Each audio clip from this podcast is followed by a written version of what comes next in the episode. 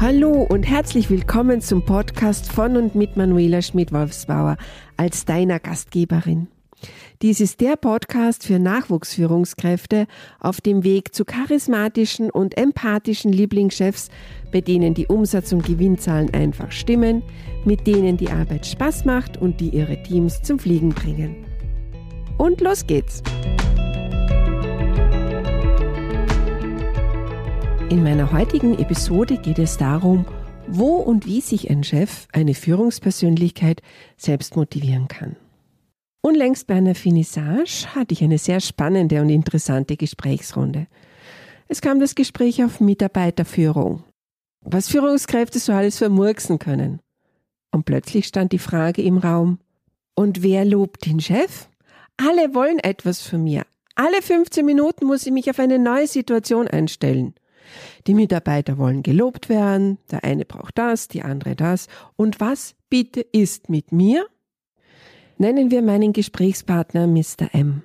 Der geheimnisvolle Mr. M schaute mich groß an. Und ich war sofort elektrisiert vom Thema.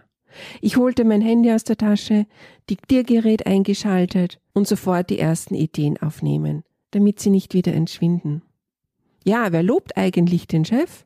Wer lobt die Person, die an der Spitze steht, wo die Luft wirklich schon sehr, sehr dünn ist? Wer lobt den Eigentümer eines Kleinstbetriebs, die Solopreneurin? Wer den Chef einer Zimmerei? Die Chefin einer Steuerkanzlei? Den Vorsitzenden einer großen Bank? Denjenigen oder diejenige, der oder die am meisten Mitarbeitende unter sich führt? Wer klopft einem regelmäßig auf die Schulter und sagt, hey, gut gemacht? Das Projekt ist echt der Hammer. Wow, diesen Erfolg haben wir dir zu verdanken. Oder auch vielleicht, deine Idee war genial, ist echt eingeschlagen wie eine Bombe. Es geht ums Thema Selbstmotivation. Was motiviert jetzt einen Leader? Jemanden, der ganz oben an der Spitze steht. Hm, das hängt nun ganz von seinen individuellen Motivatoren ab. Motivation kann nämlich nicht einfach erzeugt oder auch nur gesteuert werden. Dabei spielen die eigenen Werte, die jeweilige Situation und die Bedürfnisse eine entscheidende Rolle. Hm, welche sind nun die wesentlichen Grundbedürfnisse? Das ist zum einen der Lustgewinn, die Kontrolle, die Bindung oder die Steigerung des Selbstwerts. In der Psychologie werden aus diesen Grundbedürfnissen folgende Motivklassen abgeleitet. Zuerst einmal die Macht. Menschen wollen Prestige und Status. Sie wollen Einfluss ausüben. Dann die Nummer zwei, Leistung. Menschen möchten ihre Leistungen nach greifbaren und nachvollziehbaren Standards messen.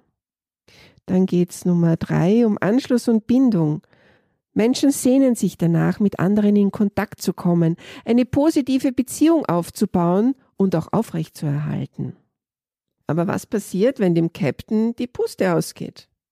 Was muss passiert sein, wenn der Chef streiken sollte und meint, so nicht mehr mit mir und einfach das Handtuch schmeißt? Meine Überlegungen, meine Fragen dazu lauten jetzt, was braucht der Captain, um weiterzumachen? Muss er wirklich von seiner Mannschaft gelobt werden und motiviert, weiterzumachen?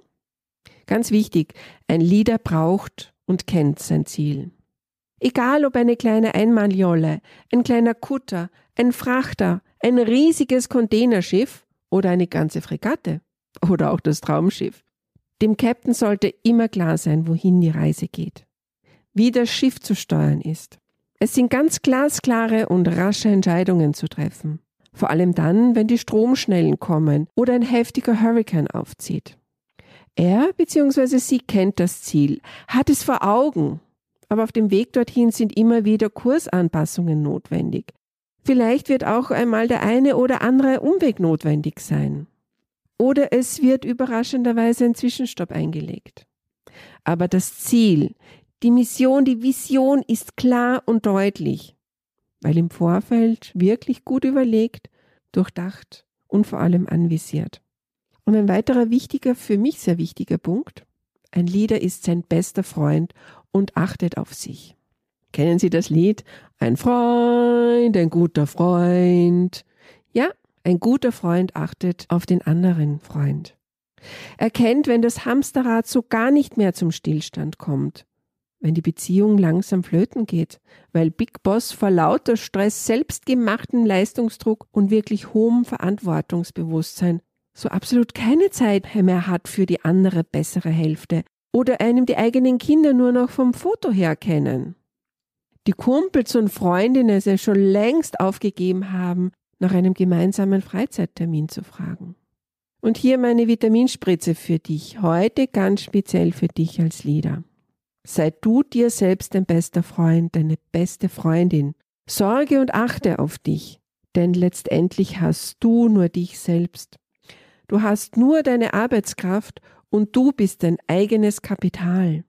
Setze dir und deinem ungesunden Tun selbst eine Grenze und gehe fürsorglich mit dir selbst um. Und ab und zu freut es auch einen Lieder, wenn man vom eigenen Team hört. Hey, deine Idee war echt genial, ist eingeschlagen wie eine Bombe. Dies funktioniert natürlich am besten, wenn es in der Firma üblich ist, regelmäßig gemeinsame Erfolge zu feiern. Sei es ein Projekt wurde erfolgreich abgeschlossen oder ein wichtiger Großauftrag an Land gezogen. Wenn du jetzt als Leader, als Big Boss merkst, dass es dir gar nicht so leicht fällt, selbst dein bester Freund zu sein und gut auf dich zu achten, dann helfe ich dir gerne dabei. Über meine Homepage kommst du zu meinem 1 zu 1 Online-Coaching-Angebot. Dort schauen wir dann, was ich am besten für dich tun kann. Ich freue mich auf alle Fälle darauf, dich kennenzulernen. Bis zum nächsten Mal.